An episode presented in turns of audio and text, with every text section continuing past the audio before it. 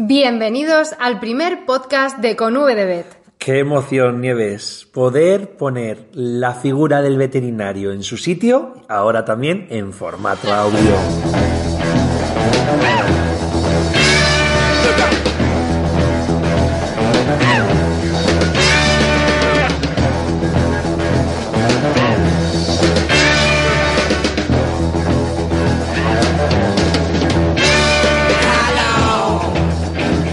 Mejor temática, Alberto, para bautizar este canal que el One Health?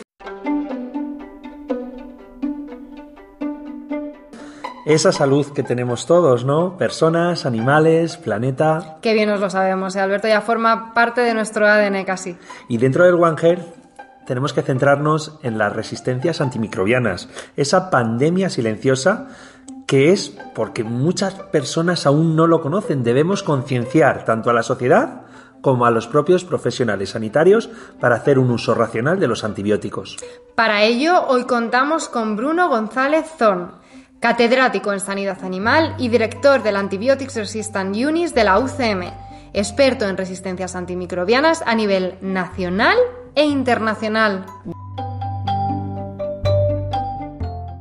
Mucha gente habla del One Health, pero ¿qué es esto del One Health, Bruno, realmente? ¿Y en qué momento está España para poder afrontar el One Health? One Health es una filosofía de trabajo completamente nueva, tiene, más o menos 20 años, empezó un poco con la resistencia a antibióticos, pero en general más o menos es una filosofía por la cual, en la cual em, la sanidad animal, la sanidad humana y la salud medioambiental están completamente implicadas en- dentro de un proceso que denominamos One Health y donde hay una eh, cooperación constante, transversal, entre distintos estamentos para mejorar la salud del hombre y la del planeta y la de los animales. En general, el mundo entero está empezando. Es decir, que realmente en ningún sitio está súper se ha impuesto el, el One Health a nivel de todos los estamentos, pero sí está, se está, vemos que se está imponiendo. Es una corriente, yo creo que imparable, porque se está viendo muchísimos beneficios, se está viendo, no hace falta que lo digamos, pero se puede en COVID, como realmente una interacción de un virus en un murciélago, tal, no sé cuántos, cómo llega al ser humano y lo que nos puede causar.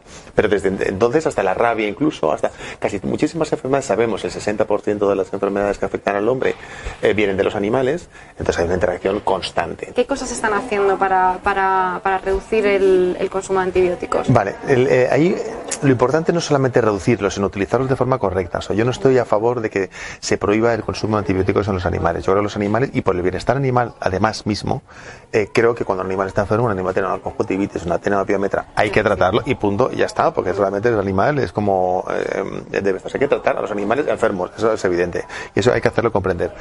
Entonces, dentro de que debemos conservar su bienestar animal, debemos utilizar el, el- mínimo de antibióticos posibles. ¿Por qué? Pues porque esos, esas bacterias resistentes a los antibióticos, como te comentaba antes, pues luego pueden pasar potencialmente al propio veterinario, al granjero, pero también a cualquiera que consuma esos alimentos, etc. Entonces, es importante controlar. En España hemos hecho un plan One Health. Un poco tarde, y siempre digo que no hemos sido los primeros en hacer un plan nacional de lucha contra la resistencia a antibióticos, pero sí es uno de los mejores. Porque re- los datos lo están diciendo y además eh, eh, eh, se gestiona desde la agencia de medicamento. Y eso es muy importante, porque la agencia de medicamento ya nació One Health. Hemos, se ha reducido el consumo de colistina prácticamente al mínimo a cantidades menores de los que recomendaba la Unión Europea.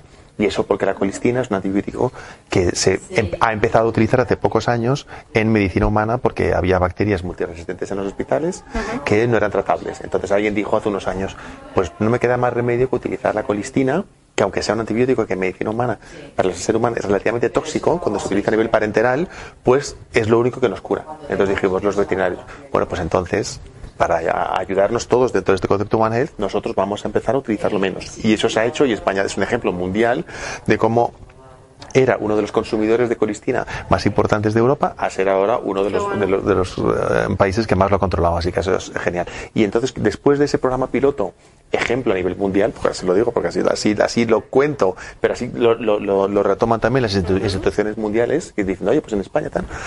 Pues, pues a partir de ahí se han hecho programas Reduce, que es como un poco como se llaman, de todas las especies animales. Estamos teniendo buenos resultados con el PRAM, pero ¿cuáles son los retos? Cada año, cada día mueren cientos de personas, no el diario. de enfermedades distintas. Es por eso que a veces nos cuesta un poco comunicarlo. Pero claro, si dices COVID, diagnóstico PCR, todos sabemos de lo que estamos hablando. Pero si decimos, hay dos pacientes de una Cinetobacter baumani, otros de una Klebsiella pneumoniae, otros, pues realmente ya pues no es un diagnóstico muy concreto, se disipa y entonces los números tampoco es tan fácil porque la infección. Entonces es ahí eh, donde estoy con unos compañeros en la Unión Europea intentando cuantificar esto bien para decir, no, mueren al año, es la última cuantificación que tenemos, 33.000 personas en Europa, no por infecciones bacterianas, que mueren muchas más sino porque esas infecciones bacterianas no son tratables y que va más. Lo que, lo que vemos es que las resistencias no disminuyen. Es decir, igual que estás viendo estas olas, pues, pues la curva de la resistencia a antibióticos solamente va en ascenso en todo el mundo. Esta ola que, es constantemente ascendente, de repente llega un pico de un clon que se disemina a nivel mundial. Pero lo que sabemos es que claramente, por eso podemos ver qué pasa en el 2050. Pues si esto sigue así, pues ya sabemos en el 2050 qué va a pasar. Hay que hacer un esfuerzo realmente más importante uh -huh. para que haya personas especializadas, tanto en los hospitales como en veterinaria, para solamente reducir la cantidad de antibióticos que utilizamos. ¿no? Sí, sí, sí, eh, exactamente, justo, justamente. En toda esta carrera de, de, lucha contra, contra estas resistencias, la vacunación, Bruno, es esencial, ¿no? Porque al final la mejor enfermedad es la que no existe. Qué bien hablas, eh, exactamente. Qué bien me ha quedado. exactamente, exactamente, exactamente. La prevención, la prevención es, es muy importante y es en, en, en este plan de lucha contra la resistencia a antibióticos que os comentaba por fases. En el primero se, puso mucho, se hizo mucho hincapié en la reducción, ahora un poco más en la prevención, que es lo que podemos hacer en las naranjas por ejemplo, pero no solamente en las granjas, sino en cualquier comunidad, incluida, por ejemplo, una residencia de ancianos o un hospital. Cuando hay un problema sanitario, pues surgen nuevas herramientas, nuevas vacunas de RNA, no ha habido nunca, pues de repente han surgido en muy poco tiempo. Pues lo, las alternativas a los antibióticos, antes se pensaba, bueno, pues la alternativa al antibiótico es otro antibiótico. Y ahora no, ahora entre la prevención hay probióticos, prebióticos, modificar la alimentación, ¿no? ¿En qué situación estamos en España? O sea, ¿qué recursos se, se destinan uh -huh. para, para, investigar, ¿no? Porque, uh -huh. porque es esencial para continuar en esta carrera hacia. Sí, hacia bueno, pues en este, trabajar en investigación en España es heroico. Así te lo digo, así desahogándome un poco. o sea, sabemos cómo en otros países eh, hacer investigación es más sencillo a nivel de que es más fácil conseguir recursos. Y, y, además que administrativamente no es tan complicado. Aquí realmente nos complica eh, la cantidad de administración que tenemos que hacer y luego al conseguir recursos nacionales nos cuesta. Y entonces, por ende, cuando compites por recursos internacionales, pues también empiezas desde un escalón un poco más bajo, porque claro. otros tienen, ¿sabes? Entonces, pero aún así, como sabéis, en España hay investigación muy buena. Es decir, yes we can, podemos hacer investigación muy buena en España. Y estabas hablando de la información y esa democratización de la información, que eso es muy bueno. Y a, tú estás en la universidad. ¿Cómo es esa, cómo bajáis esa información, esa divulgación a los estudiantes? Se nota en los estudiantes también, claro, pues los estudiantes ahora acceden a los artículos que se han publicado en las mejores claro. revistas del mundo ayer. Entonces ya, ya notas. Tienen que ir al archivo del archivo a rebuscar. Y que están en inglés. Y que están en inglés. Entonces, yo creo que antes era inimaginable que darle bibliografía eh, en inglés a los alumnos. Yo por lo menos en mis clases, hay otros profesores que me parece que tienen más problemas, pero en mis clases yo parto de la base de que si alguien tiene que dar un seminario en clase y los dan constantemente, eh, voluntariamente, eh, se baja la formación en inglés y punto. Entonces, entonces uh -huh. eso hace también que el alumno puede, como digo, pueda acceder a la información del último momento y también luego incluso difundirla fácilmente porque ya tiene esa, esa, esa, confianza con el inglés tan importante. Entonces, eso está muy bien. Y luego pues también es muy, es muy bonito ver cómo eh, puedes, por eso estoy en la universidad y no en un centro de investigación, porque me gusta mucho, o sea, me oxigena, es una bocanada de aire libre poder ir a clase y estar con los alumnos y poder decir, bueno, los veterinarios del futuro, ¿qué me gustaría que supieran? Pues un poco más de One Health, un poco, pues que eso, que, que estén un poco más abiertos claro. al mundo entero, ¿no? Y de hecho acabamos de hacer un programa en, en, en, en, Europa para ver, medir la formación en resistencia a antibióticos, en conocimiento de resistencia a antibióticos en todas las universidades españolas. Y, uh -huh. y agradezco a todos los decanos de todas las universidades y facultades de veterinaria de España, porque todos se han subido a este carro y han participado en el programa, que también me ayuda la agencia de medicamento, eh, y lo hemos hecho en toda Europa. Entonces ahora ya por fin podemos comparar cuál es el nivel de conocimiento uh -huh. de los alumnos en antibióticos y en resistencia a antibióticos. Mi idea detrás de esto, y, eh, y, creo que lo vamos a conseguir, es modificar el currículum, no solamente en España, sino también en Europa, de la formación en, en antibióticos y resistencia a antibióticos. Antibioterapia y resistencia a antibióticos. Hablando de estudiantes One Health, Cuéntame de algún proyecto que haya de concienciación para las futuras generaciones, de concienciación de resistencias antimicrobianas. Te puedo, hablar de, hablar de dos cosas. Una es que la Universidad Complutense está en un proyecto europeo que se llama Una Europa, y entonces con, con la Universidad de la Sorbona, Bolonia, la de Berlín y unas cuantas, tenemos una línea de One Health donde estamos pensando en hacer un programa de doctorado One Health, en, estamos ya, ya, dando clases de One Health en distintas universidades, o sea, le estamos extendiendo un poquito, intentando liderar desde España este concepto de One, de, de, One Health. Eso es uno.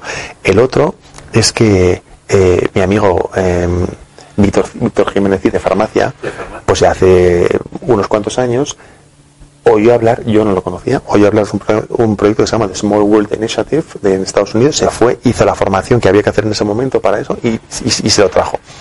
Y lo primero que hizo es llamarme para contar conmigo porque somos amigos y es encantador. Y entonces ese proyecto trata de enseñar en los colegios cómo descubrir antibióticos y qué son los microorganismos, la resistencia a antibióticos, etcétera, etcétera. Y entonces, sin embargo, eh, en, Víctor y yo y, una, y más gente de biológicas pensamos, vamos a darle una vuelta de tuerca a esto.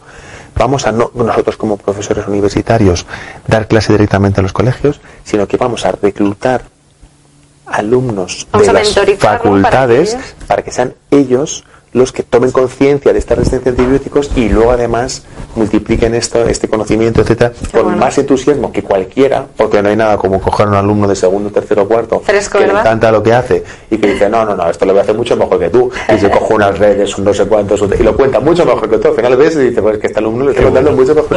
y entonces así se, se, difunde. Entonces, así como empezamos con, en el proyecto piloto con dos o tres institutos, ahora son más de 500 institutos en España, más de 10.000 alumnos, y tenemos a un proyecto europeo, lo hemos extendido a otros países de Europa, entonces ha sido la semilla de Víctor Cid, así hay que decirlo claramente, porque, porque es así, eh, como, como, como ha florecido y realmente va a dar un montón de frutos. Y es posible, a veces, lo pienso, a veces le digo, es posible que esto tenga mucho más efecto en cuanto a la resistencia a antibióticos y reducción de utilización de antibióticos en el mundo o en España que todos mis artículos científicos juntos, ¿sabes?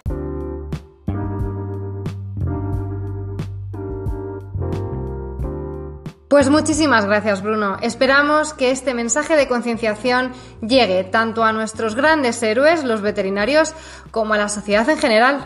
Pues sí, porque está de nuestra mano el poder trabajar esa salud de una forma compartida, como un único equipo. Y por eso, aunque no nos veáis, estamos haciendo el gesto de el movimiento One Health. Todos con los deditos arriba. Eso es, porque de esa forma trabajaremos juntos frente a esos retos que tenemos en salud pública. Eso es, sumando esfuerzos y creando sinergias.